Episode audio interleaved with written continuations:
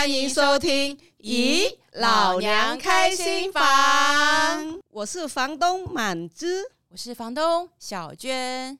老娘们又要开房间喽！想知道今天的房客是谁，又有什么精彩的故事呢？别走开，我们的房间保证纯聊天，老少咸宜哟。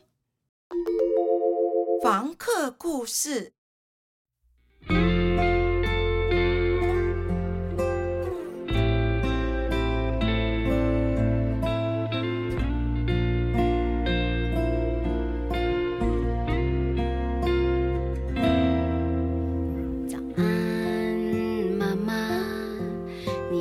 是否也洒满一地光亮？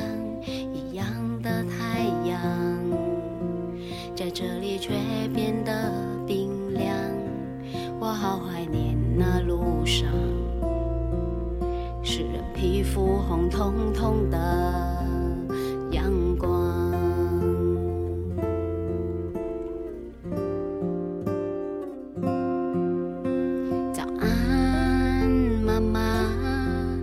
市场是否也正在车水马龙？一样的锅菜，在这里却压力好重。我好怀念路上，没人在我背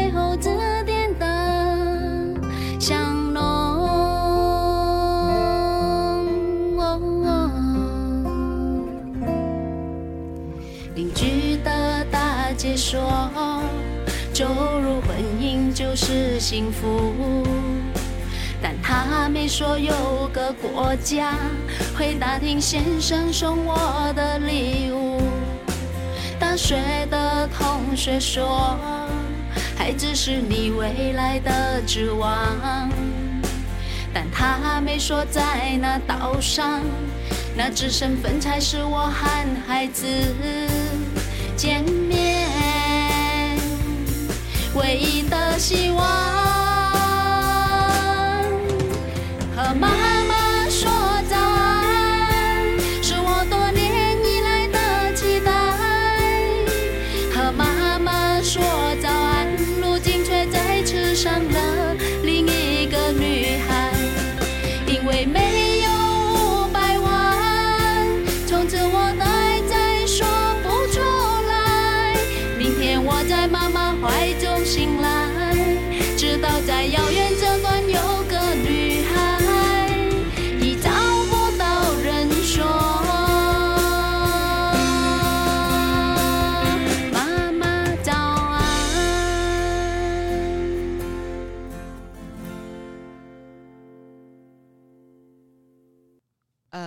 们这首歌是当时南洋台湾姐妹会的呃姐妹剧团在分享。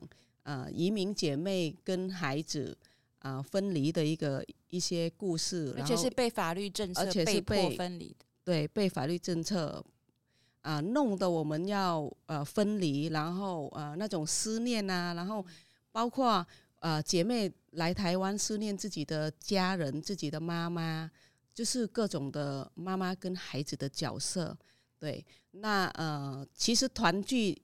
亲子团聚这一件事情，它是一件很自然，然后又伟大的事情，也是呃本来每一个人都应该得到的权利，那却因为呃移民，然后呃在台湾，然后法律让大家就是会面临很多很多的困难。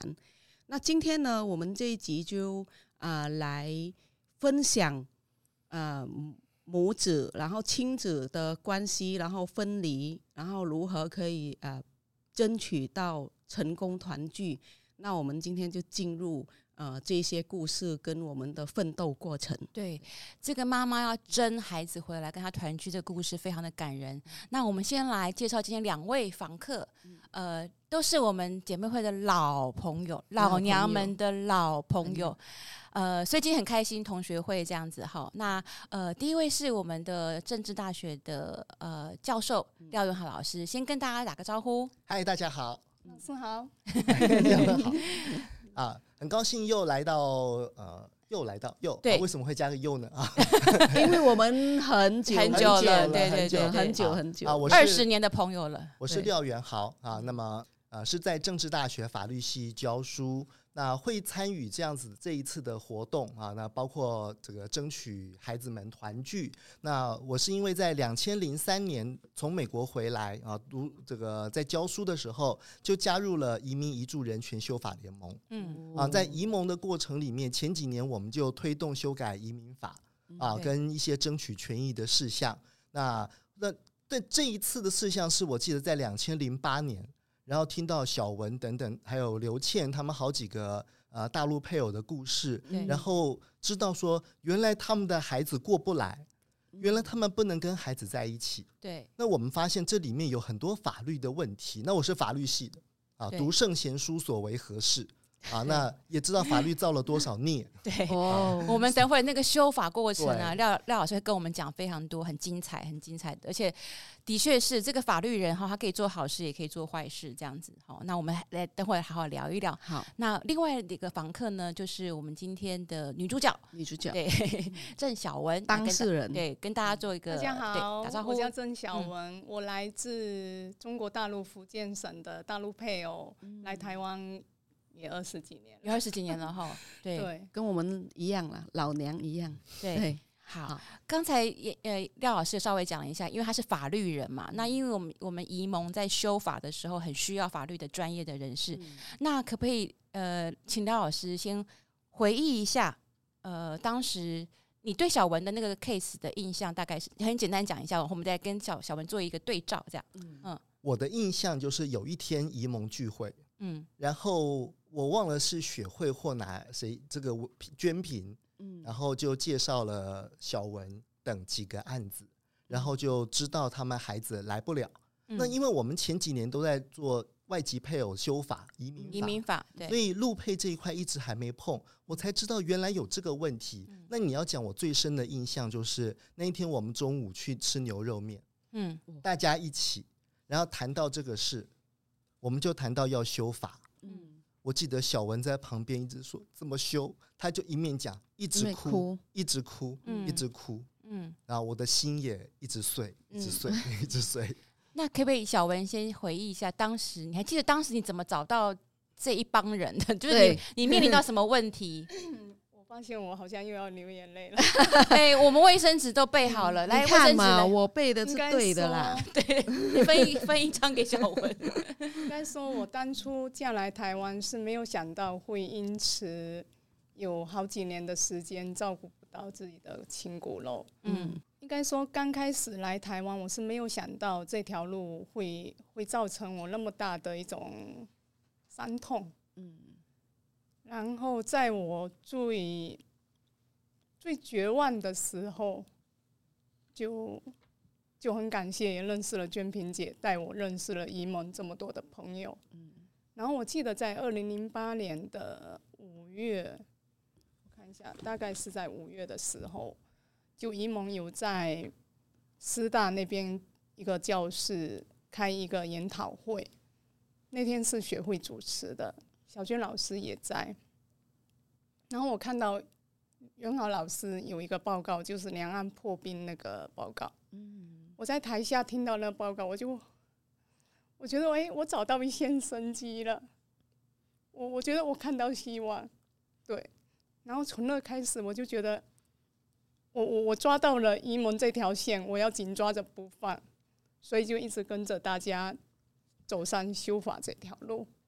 对呃，小吴还记得当时你是怎么发现说，你刚刚提到，刚当时你并不知道会骨肉分离嘛？那你是怎么才发现说，哇，你来台湾却无法跟女儿再团聚了？因为在我们的观念里面，像我们中国大陆很多姐妹也嫁到日本、美国、英国各个国家，在我们观念里面，她们一定是嫁去了之后，前段婚姻的小孩，可以带妈妈嘛，一定会带着小孩，嗯嗯，带着去。所以我也没有想那么多，就嫁来台湾之后，才发现哦，原来我的小孩不能来，因为两岸人民关系条例里面第十六条跟第六十五条有规定。一条是规定说，只要你的台湾配偶已经有小孩了，你就没办法收养，让台湾配偶去收养你大陆的前婚姻的子女来。嗯嗯，这是第一条卡住我的地方。然后第二条，还有一条就是第六十十六条，他有申请大陆配偶要申请大陆的直系亲属来，一定要十二岁以下或者七十岁以上。嗯嗯，对。那我当初那个时候我在算，我如果来台湾要申请定居，那个当下的法令是要八年才能申请定居。嗯，好，我。譬如说我，我我我现在小孩八岁，呃，四岁好了，嗯，那我等八年，我的小孩超过十二岁，又过了，又没办法，没办法了。你熬到八年，结果孩子已经超过十二岁，也不能。还有另外一条更更，就你说他很讽刺也好，嗯，另外一条就是规定，大陆配偶台湾定居之后五年，再申请十二岁以下的孩子来台湾。我先来台湾，要经过熬了八年，我才有台湾的身份。嗯，熬了八年，我必须五年之后，就等于我要十三年之后申请十二岁以下的小孩来。这是这是法律上面我认为是很讽刺的一个一条，就是永远不可能。对，这这条应该是袁浩老师，呃，非常详细清楚那那里面的规定。我当初觉得怎么会有这样的，是折磨人的法律？嗯嗯，对。那是不可能的，因为十三年，然后申请十二岁。对对，元豪老师，我记得那时候好像是我们赫然发现这个条文在哪里，可不可以讲一下那个法规到底是怎么回事？为什么这样的定？好，我我觉得可以整个了解一下哦。当时为什么陆配的孩子来不了？第一个，两岸条例的规定啊，大陆人是要有特别规定才能来台湾。嗯。啊，不是像一般外国人，其实你申请签证，其实外管签准了，什么理由都可以来。嗯啊，那大陆人民是原则上不能来台湾，嗯，有规定才可以。嗯，那陆配子女就没有这个规定嘛，所以他们原来只能来探亲，每次来几个月或半年就要回去。对，他没有像一般人可以来依亲居留的规定。嗯，等一下，老师，嗯、呃，您可能。我我的印象是这样子，原来陆配的小孩连探亲的资格都不可以，最多只能来一下，对不对？就是他探他探亲其实都修了好几次。没有错，其实是经过移盟修法之后才有探亲的资格。之前开连探亲一天的机会都没有。我当初为什么那么辛苦？就觉得我很想带我的小女儿来台湾，哪怕玩个五天十天，我也心满意足。可是，一天的机会都没有。嗯嗯嗯嗯。对，所以你看，第一个，他根本就没有办法来。啊，就算来，也可这个自由行都不知道行不行。所以这是第一个，这跟外配就很不一样。啊，你根本就不能来。那所以刚刚小文讲到说，找到两条路，一条其实是请自己的老公去收养，嗯，自己的孩子，嗯嗯，啊，用这个方式也许可以让孩子来，啊，因为台湾人的孩子，简单来讲，两岸条例的想法就是你必须是台湾人的孩子才能来，对，啊，所以第一个。台湾的老公，台籍老公，我们叫台夫去收养。嗯，可是这个收养又有限制，就是说，如果你这个台夫本来就已经有小孩了，又不能收养，你就不能收养。哎，这只针对大陆哦。如果你今天有印尼的越南，我可以收越，对我可以收养越南人、日本人、哦，奈及利亚人，全世界都可以，就不能收养大陆人。好，那第二条路就是台湾人的小孩十二岁以下可以来。大陆呃，从大陆来台湾定居，嗯，那这是可以的，可是必须是台湾人的小孩，而且要十二岁以下，这就是小文刚刚讲的这个这一条方向。那你第一个，因为当时两千零三年修法，大陆配偶必须要八年才能才能拿身份证，从大陆人变成台湾人。对，前面就要等八年，八年，而且我记得前后完整可以拿到身份证有十一年，就八年算是快的，对不对？就是十一年是他们曾经希望要变十一年，但是最后妥协，结果八年。啊。所以我记得那时候还是蔡英文当陆委会主委，主委。不过不要只怪民进党，立法院多数是民进，而是国民党。啊，所以大家都一个德性。所以那时候他们要等八年。然后我们不是就算嘛，说哎，那八年含辛茹苦等八年总可以来吧？嗯，结果后来有一些案子，后来发现等到了八年，居然主管机关跟他说你要再等五年。我说八加五十三，那这个超越数学原理，这哪一个多重宇宙？怎么会有这种规定呢？五年再等五年，那个是哪边规定？五年哪来的？嗯，我们法律系所有的人都找死都找不到条文啊！我当时的助理跟我们一起来宜盟，他现在在当法官。哦，当时他怎么我们就怎么找也找不到，因为我们先找法律嘛。对，法律没有，法律就是台湾人的小孩可以来。嗯，然后再找行政命令，什么办法也没有。嗯，最后去看申请的表格，表格上面有说每年有 quota 有配额，嗯，也没有。嗯，后来在那张表格的附注，附注。注里面写说，同样是台湾人啊，台湾地区人民，如果是那种生了生下来就是台湾人，像我们这种，嗯，那直接可以申请小孩来。但是如果是那种八年就可以，嗯，不不用八年，就我们直接可以申请过来。好，我如果有个小孩在大陆，嗯就可以，我直接就申请他来。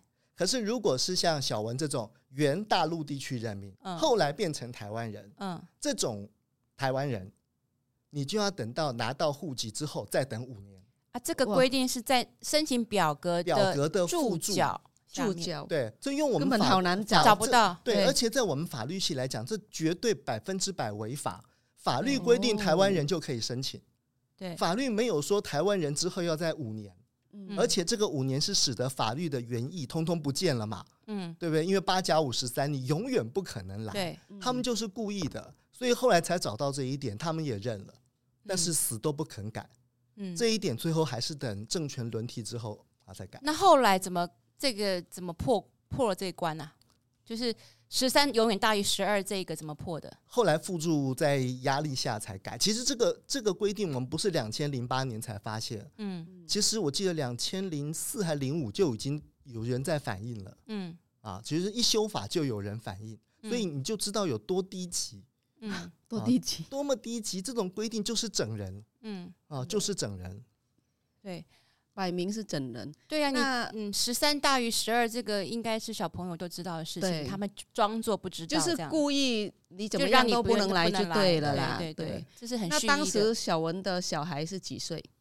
四岁，四岁，你就是那个，所以就是那个什么都不能来了，所以我在 算，反正数学再差的人都会算。嗯，我我现在来哈，我要等八年，就十二年，我小孩已经四岁了，十二岁了。我怎么跑都跑不过这法律，他就是要要把这堵墙围起来，不让我进嘛。嗯嗯，所以我我就想异想天开了，也不算异想天开了。我相信刘倩跟我是同样想法，嗯、我就去教会里面找了一个姐姐，嗯，她没有结婚，嗯，她答应我，她帮我领养我的小孩，嗯哼，我就很挣扎，我想说好吧，不管她领养真领养还是假领养。只要我能常常看到我的小孩，嗯、我都要试这条路。嗯嗯嗯嗯、好，那我就就就请这大姐，我说我帮你买机票哦，然后我帮你定一下时间。我先问一下大陆那边那个官方的行政作业流程，那我就过去大陆去问有关台湾人去大陆收养小孩的一个手续手续。手续嗯，结果让我绝望，真的彻底绝望。大陆那边呃。算是算是孤儿院还是什么？就是有有一有一条莫名的规定，他说你要来大陆收养小孩子，必须有血缘关系。假如你当初是去台湾的老兵回来收养你自己亲呃自自己亲人那些小孩就可以，你没有血缘关系，哦，没有血缘不能收养。哇，可是我真的是，这想说怎么办？很扯哎、欸。当初去的老兵，然后去了十几年，然后还有我们那边就有些就有亲戚呀，什么或者留下来那个孩子啦，对，有有可能。我们那边有，对，就有就有老兵回去收养他成年的成年的收养侄子过来，有蛮多的。所以两边的政策都在捉弄人。对对，真的两岸一家亲，所以两岸 哪里亲一样扯，一样扯。所以我觉得，我我现在是怎么了？变成两岸政治的牺牲品，爹不疼娘不爱了。嗯、我我觉得很无助，我想说怎么办？难道我要离婚吗？可是这样我先生好可怜。嗯、我觉得我是无心的当下经营了这段婚姻，嗯、我这么努力的去经营这这个家，怎么经营都不圆满。嗯嗯嗯，所以我我就走投无路，我想说，哇，我现在好像没办法了。我我用另外一种看能不能钻法律漏洞，嗯，好像发现那个洞都没有。那这一关不、嗯、走不了，后来你怎么办？我后来就很很挫折啊，就什么事都没做，嗯，然后就一直等，等到好不容易，哎、欸，好像马英九当选。我记得那天晚上我好开心，哎、欸，好像是找到希望了，就他可能会比较松一点，觉得两岸关系会好一点。对我，我我在想，哎、欸，至少这八年不会变成十一年才定居，嗯、最少不会让我更不可能的遥不可及。嗯、然后一直等等到最后，就是刚刚讲的，看到看到你们三位 出现了，嗯、我才发现，哎、欸、呀，好像我有希望了。嗯、那那一次你怎么会参加那个研讨会？嗯。首先是先先认识那个中华两岸那个黄会长啊，黄会长，婚姻促进会的黄会长带我认识了娟萍姐，娟萍姐，所以你有去呃寻求团体的协助，问问看这样子。然后认识娟萍姐，她就很义气，她说走，跟我去去立法院，先去 见学会嘛，她都很义气。然后立法委员办公室，对，然后就跟着她每个礼拜有一段时间，元浩老师。带大家修法的草案，那个开始修修法条的过程，对对，开始修法条的过程。然后我记得学会就很热心，几乎每个礼拜四的上午都会去学会办公室那边有一间会议室，嗯，每个礼拜四，所以我就我就什么事都不重要，这最重要。每个礼拜四上午一定会去立法院参加大家开会，然后我就觉得哎，越来越有希望，离我的目标越来越近，就就很认真啊。啊，就看到元豪老师，哎、欸，每条法条都都有都有都有看到，我就想说，哎、欸，可不可以，可不可以用更更快的方式？对，所以一路参与下来就，就就觉得特别有希望。你还记得花了多久时间，终于把孩子申请过来吗？孩子来的时候已经几岁了？嗯、前前后后花了一年多。嗯，那这个过程做了哪些事情？我记得，嗯。其实过程做了非常非常多的事情，包括在座各位一起上街头演行动剧，我还演大陆新娘，手手手撩脚撩都被铐住，然后还要被人家唾弃，嗯。然后好几次还冒着大雨，哎，嗯。在中心大楼前面那个群贤楼，对，群贤楼对，然后也去立法院抗争，去那个陆委会抗争，还去总统府抗争。还去，还去那个行政院门口，在那边，在那边演行动剧，演我都觉得，哎、欸，我自己好像好可怜。嗯，对对对，他每次要演那个靠被靠住，对，手就被靠住。我我觉得，哎、欸，我现实生活当中，其实在我的心心理的层面，真的就是那么的可怜。嗯，对，因为我们还有搭配国际行动一起。对，然后他当时有说这一句话，他说。呃，现实生活中比这个更可怜，因为这个踩在你身上演那个行动剧，不好意思，我要踩你，没关系，你尽量踩。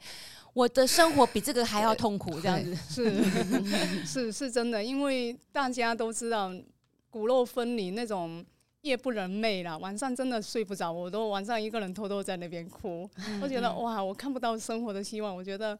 我的小孩这么可怜，我都把他一个人丢在那边，嗯，就是做妈妈的心嘛，会觉得我心里难安，安不下来，所以也很感谢姨蒙给我这个希望哈。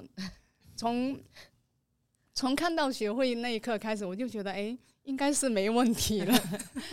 那这段时间你跟女儿怎么联络？她女女儿那边有什么跟你怎么说？会她会怕？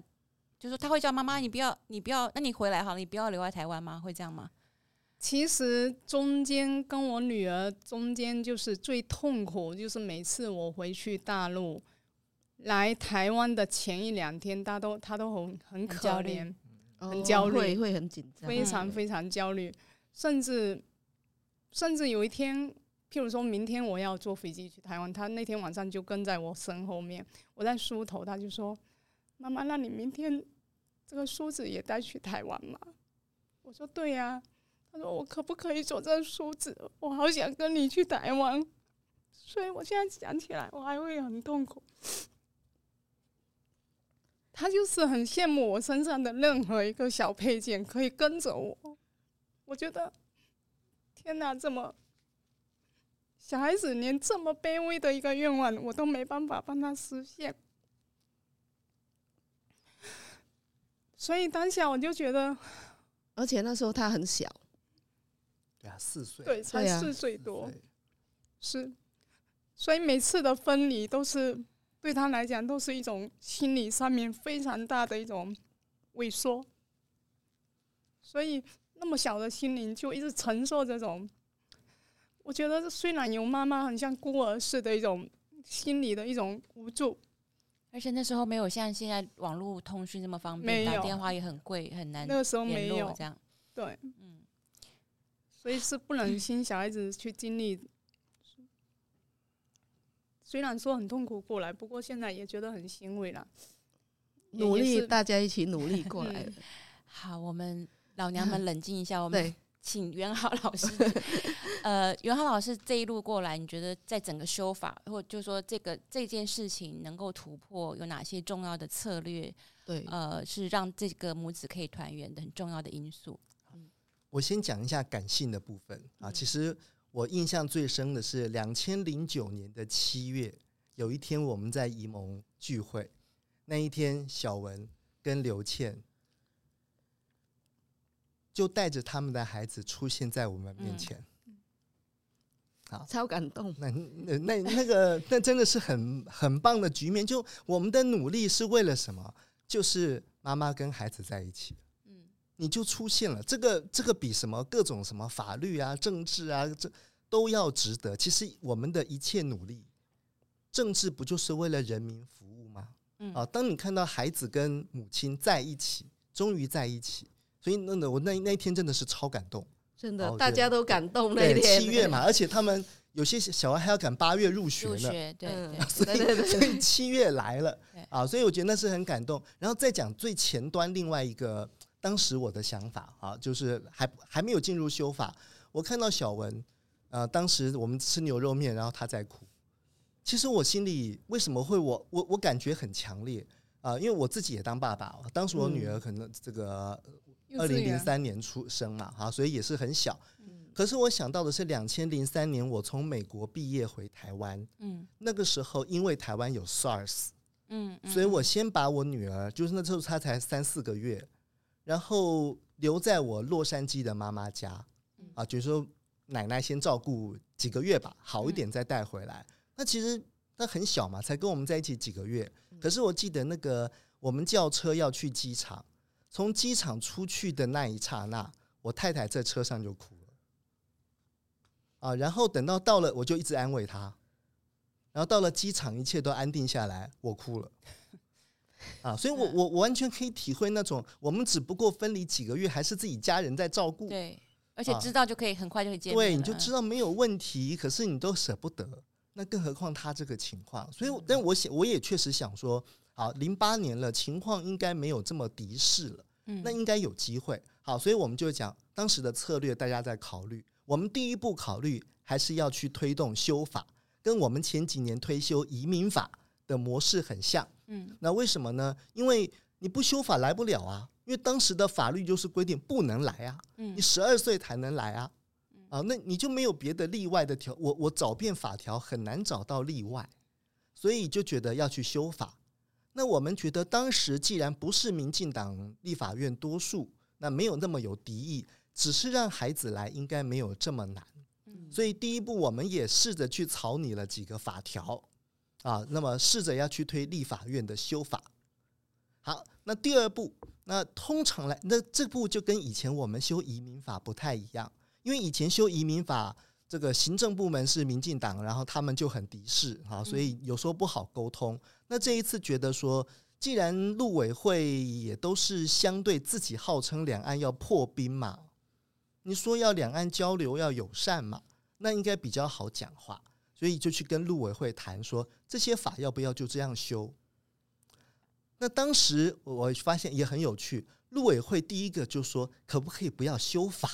因为修法要进立法院，啊，好麻烦，而且立法院还是会有人会挡嗯啊，会会争，会吵架啊，所以呢，他们在说，我们能不能修一些办法，修一些行政命令，不是那么大张旗鼓，低调一点，孩子就能来。啊，所以他们就去想办法了。啊，因为我们想修法嘛，啊，他们觉得修法不用，修办法就好。嗯，那修办法要怎么修啊？是不是要把十二年变成十六年，然后用很多其他方法？所以那个时候开始变成我们的战场是去陆委会跟这些陆委会的官员啊，包括当时也很友善的示威权，嗯。啊，我们一起讨论啊，所以他们又要考虑政治，又要考虑可行性，嗯，那又希望能帮忙。嗯。那我们的重点是我们觉得孩子能来就好，你修什么我们不在意，但是我们要给你压力啊，所以我们也会去，即使是国民党执政，我们还是会去示威、抗议、游行、陈情，所以这些都来。那我还记得很清楚是几次，你看我刚刚说小文，我们第一次见面他都在哭，然后我们讲到要修法，他也觉得好像很遥远。可是我发现后来我们去跟陆委会谈了一两次。小文他们回来自己草拟法条，哎，嗯，我觉得那真的是培力增勇最好的方法，就是你发现原来弄条文可以让我孩子来，嗯，然后于是他们跟陆委会在谈判，陆委会提这个，我们就提那个，然后两边 bargain，嗯，啊，所以最后相互来来回几次，最后他们就是修了一些制度，用探亲当名义，让孩子可以来。而且来了不用半年就回去，你可以在这边延长。嗯哦，这很，我觉得这些都很合理啊。也可以在这边就学，然后过了几年之后，如果没有犯罪啊，没有什么其他的情况，你可以在这边申请长期居留。嗯啊，你就有机会让孩子跟妈妈团聚，而且在这边生活。嗯，啊，那于是最后就是用这个方式，所以我看这也非常的有意思。大家一方面我们去推。然后呢，到底要走法律还是办法？啊，于是大家就想出这办法，而且是大家努力出来。我觉得那个经验非常棒。嗯嗯嗯，我印象那时候好像每一场，呃，有记者会有什么都看到小文在哭。对，小文，然后刘倩，主要两个。对，是啊，我还把记者会这张报纸是二零九十八年五月九号联合报这个。我还把这个报纸剪下来，是学会当当时帮忙筹办这个记者会，在立法院开的。在开记者会的当下，我就是我想说，我心里有什么，我就我就彻底的彻底的哭诉出来也好。嗯，当下徐忠雄委员好像也在现场，他就说，不管怎么样，他就是要强渡关山，怎么会搞出这样法律会搞出这样子泥人骨肉的一一种法条出来？嗯，所以我当下就很感动。对，所以开完记者会，我我就跟我女儿说，应该有希望来了。嗯，对，我记得当初元豪老师帮我们离草案，是离陆配来台湾定居全程六年就可以。可是我记得行政院的版本。哎，没有，我们是四年，我们要四年，我们要四年，行政院版本要六年，要跟外配一样。对对对对，我们要草案是四年，可是行政院的版本坚持最后六年，一定要二一天作五，然后对啊，就是要比外配多难一点点，他也才该开心这样。对，所以我就觉得啊，那时候其实国民党那那时候没有没有一次做到完，真的蛮可惜的。嗯嗯嗯。哎，那我我我想问一下，呃，小文，就是说女儿她。当时还很小嘛，哈，那后来慢慢长大之后，他对于这一个过程，他清楚吗？他了解妈妈到底是花了多少力气，让他可以来台湾跟你团聚的吗？其实小孩子，你说他不清楚，我觉得不可能，嗯，因为他当下虽然只有四岁多，他心里承受的煎熬不小，嗯，可能比大人的一种创伤还大，对，对，他一直很清楚，妈妈在很努力的。去争取各个方式、各种管道的希望能够团聚。嗯，嗯，然后一来到台湾没几天，我就带到立法院，就像袁浩老师刚刚讲的，看到学会大家，对对对对，他就觉得哦，原来妈妈是透过这样的方式，花了不少不少时间跟代价，才有这种团圆。他也好像那时候他已经七八岁了，对不对？我记得还蛮高的时候，他个子很高了。嗯、对，等他来的时候。快十岁了，对啊，我记得那时候他，对嗯，快十岁了，因为中间有几年时间我是处于绝望状态，嗯，我又不可能跟先生离婚啊，嗯，你不可能说一段婚姻，哎，说说说分就分，嗯。嗯，那我就变成煎熬啦。我女儿还画了一张小孩子就真的童心，她画了一张图哈，妈妈站在海峡的中间。一只一边手拉着大陆的女儿，一只手拉着台湾的老公。哦，我看的心都碎了，好具象啊！对啊，他好厉害。你那个画有留着吗？我记得有留着，可是昨天太匆忙没找出来。我们应该找一个机会来做一个展览，把这些这个呃，不管是妈妈争取跟孩子团聚，或者是等等当年努力过的事情，对对，对，包括我们这些财力证明取消啊，这个过程。有非常多感人的故事，然后我觉得这个故事不止感动我们自己啦，我觉得重点是让我们其他的姐妹知道说，权力真的是自己争来的。对，你在家里面哭，就是有没有问题要要讲出来。对对，要寻求大家一起协助，一起去改变这些法非常不合理的法令政策，这样子哈。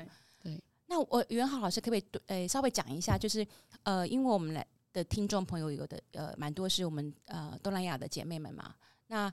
大陆配偶跟东南亚姐妹们的法令政策，呃，有有哪些根本的不同？可能有些细节我们没法，嗯、呃，那么多时间多说，是不是可以让我们的东南亚姐妹了解一下陆配姐妹对跟他们的差别是什么地方？好，那这个第一个差别，当然我们知道就是呃，规划拿身份证的年限。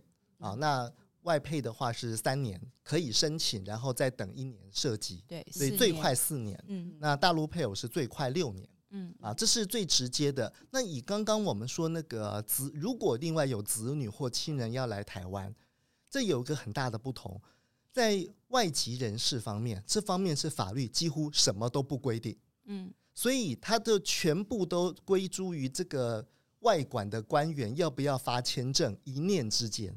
他觉得你可以来就给你来，他不想给你来就不给你来，然后签证上还可以注记。他爱做什么助记就做什么助记，所以在外籍人士方面啊，包括外配，你的亲人想来台湾，其实就是那个外管官员要不要给你来，对，你几乎没有什么法律去管，嗯，但是他也，但是陆配这边是他写的很清楚，谁不能来，对，都不准来，应该对不起，反过来讲，他只写谁可以来。就是没有写都是不能来，没有写的都是不能来，不能来啊，没有写都是不能来，所以这就是在外管外这个外籍人士方面，在外配姐妹变成你常常要去跟那个那个官员去熬，嗯嗯嗯，让他给你对，所以我们我们当初修法一直希望你给我一些标准，对，那陆配这边是我们说标准可不可以放宽一点？嗯嗯嗯嗯嗯。啊，所以这就是这两个法律最根本的不同。但是你可以看得出来，它所有的不管是模糊或严格，都不是站在姐妹的立场。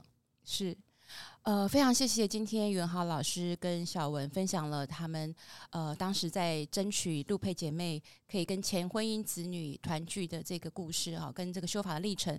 呃，我们希望大家就是说，不管你自己是哪个国家的，呃，当我们自己希望我们的子女不会因为国籍、因为政治的因素被迫分离的时候，我们要关注其他可能比我们境遇更不好的陆配姐妹，呃，这个家庭，呃，我们不应该分国籍。好，那我们不要只管我们自己的事情，我们要跟陆佩姐妹，还有其他包括义工啊等等，不管你是什么身份来的，在台湾这个土地上，我们就应该被平等的对待。嗯、那今天非常开心，两位跟我们分享陆佩姐妹的这个争取侵权的故事。那我相信未来我们还有很多的机会，我们再一起开房间，对，再来一起再聊，对，聊聊我们陆佩姐妹所遭遇到的困难。那我们跟呃东南亚姐妹，我们如何可以一起的合作？对，只要是嗯。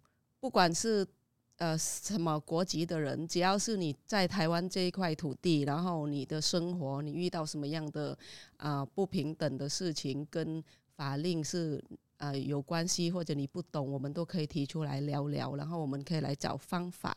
对，对那我们呢啊、呃，因为今天节目呢没有办法讲的很细很细，因为时间不够，那我们就。感谢啊，我们今天两两位来宾来跟大家聊聊聊这个故事这个过程。那我们今天节目就到这边，那我们跟大家说拜拜，再见，圣诞别爱我，阳来了。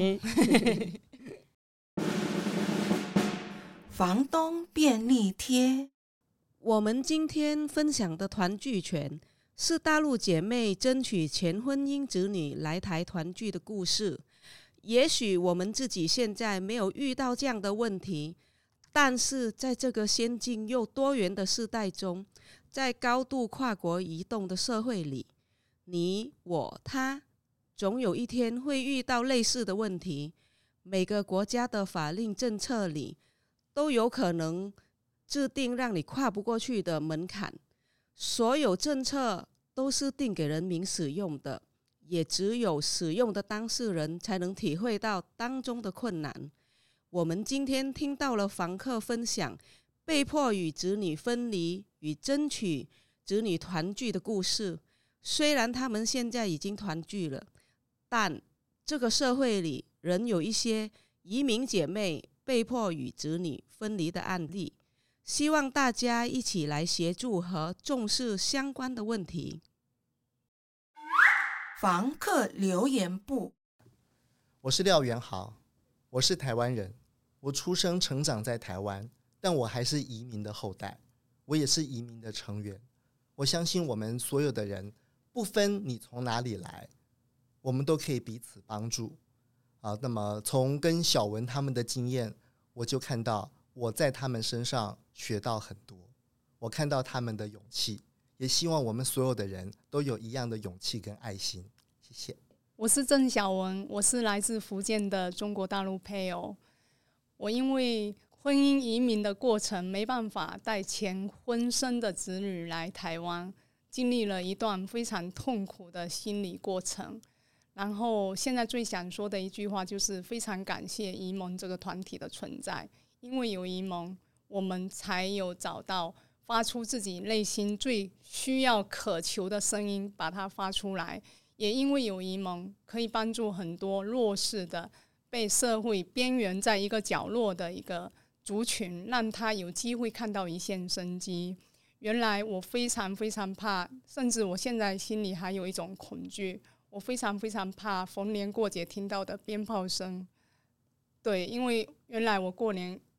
常常在台湾陪先生，小孩子没办法在身边过年，所以听到就是节庆的鞭炮声，我心里都会有一种萎缩感。我觉得我我我我心里有一种受伤，我到现在这种受伤阴影还在。我希望以后大家只要逢年过节都是团圆的，不要像我经历的那种过程。也希望移盟可以服务到更多更广的层面，帮助更多的人。所以刚刚片头听到那那那首歌，我就很很难过，我很怕我又听到“世上只有妈妈好”那首歌。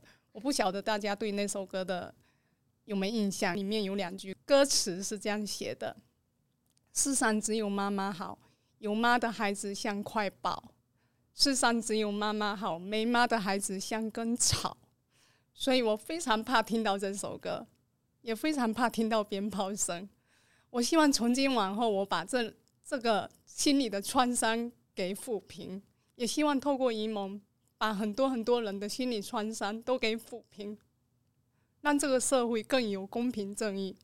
你看元豪老师就看到他身上一身的侠气，希望大家都可以用自己一份力量，给予身边所有的人更多的帮助。我觉得台湾是一个多元的社会。应该包容更多人，不要有任何的歧视。我觉得大家是平等的，来到这里，所有人都是平等的，不要去歧视任何人。